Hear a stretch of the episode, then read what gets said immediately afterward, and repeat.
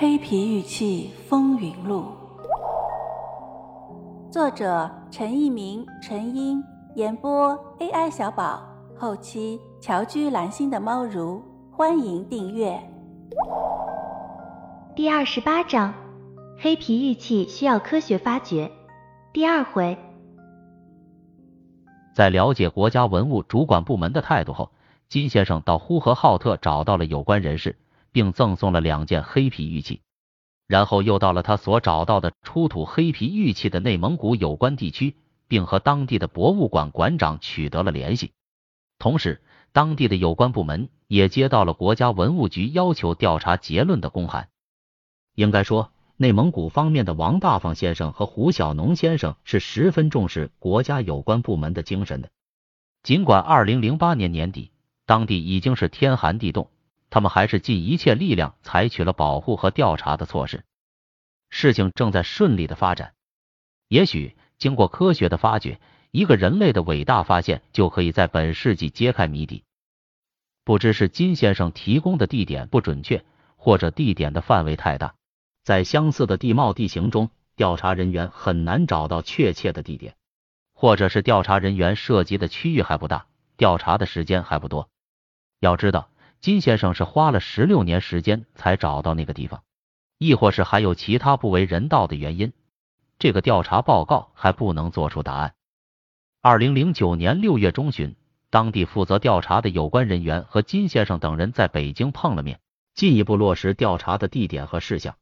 在这次晤面中，收藏爱好者表现了极大的热忱，英伟达先生提供了相当多的便利。虽然在关于调查的进度范围，内容、地点和人员的问题上，双方产生了一些分歧，但是双方对开始这样的发掘都充满着期待。我们理解收藏爱好者的迫切心理，但是这种迫切心理一定要控制在科学的范围内。我们已经找寻了几十年，再等一些时间又何妨？考古发掘和人类遗址的找寻是一件严肃的事情，它不仅要遵守国家的相关法律。也要遵循相关的科学顺序。任何出土物的认定不是随随便便的事情，一般的程序应该是国家相关部门的批准手续，有资质的考古队的组建和科学发掘，出土物的整理、归类和研究分析，然后才是科学的结论。一个重大的考古发现，特别是有关古人类的重大发现，应当采取慎而又慎的态度。既然我国的文博部门已经表明了态度，既然内蒙古的相关部门已经开始了行动，我们应该在一旁努力的配合，力所能及的提供一切可以或可能提供的帮助，否则就有可能推迟黑皮玉器的找寻工作和调查结论。虽然百越先生在我国的相关科研单位做了黑皮玉器的地况分析，虽然金先生在首尔大学做了碳十四测定。虽然韩连国和钱义忠先生从雕塑艺术的角度分析了黑皮玉器史前人类的艺术语言，虽然张一平先生收藏的黑皮玉器的器型反映了人类童年时期的思维，虽然陈一民先生从文化人类学的角度探讨了黑皮玉器的人文价值，虽然也有收藏家从性价比来确定黑皮玉器的真伪，但是在当今收藏市场一片混乱的情形下。任何个人或民间的发现都不会轻易获得科学的承认。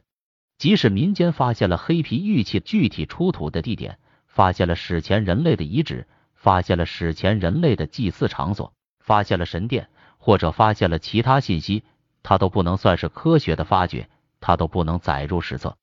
它只会推迟黑皮玉器真正的考古发掘，也只会导致黑皮玉器正式认定的无限推迟。也许。它会让黑皮玉器的遗憾永远留存，成为我国收藏界的一个永远的痛。当发现了黑皮玉器的确切地点，应该把详尽的确切地点尽快告诉内蒙古的相关部门，这样才可能真正搞清黑皮玉器的前世今生。历史会记住已经发生过的一切，任何人都改变不了已经发生的历史事实。科学来不得鲁莽，科学也不能轻率。当面对一个可能的人类重大发现时我们更应该相信科学更要用科学的手段和科学的理念去指挥我们的行动。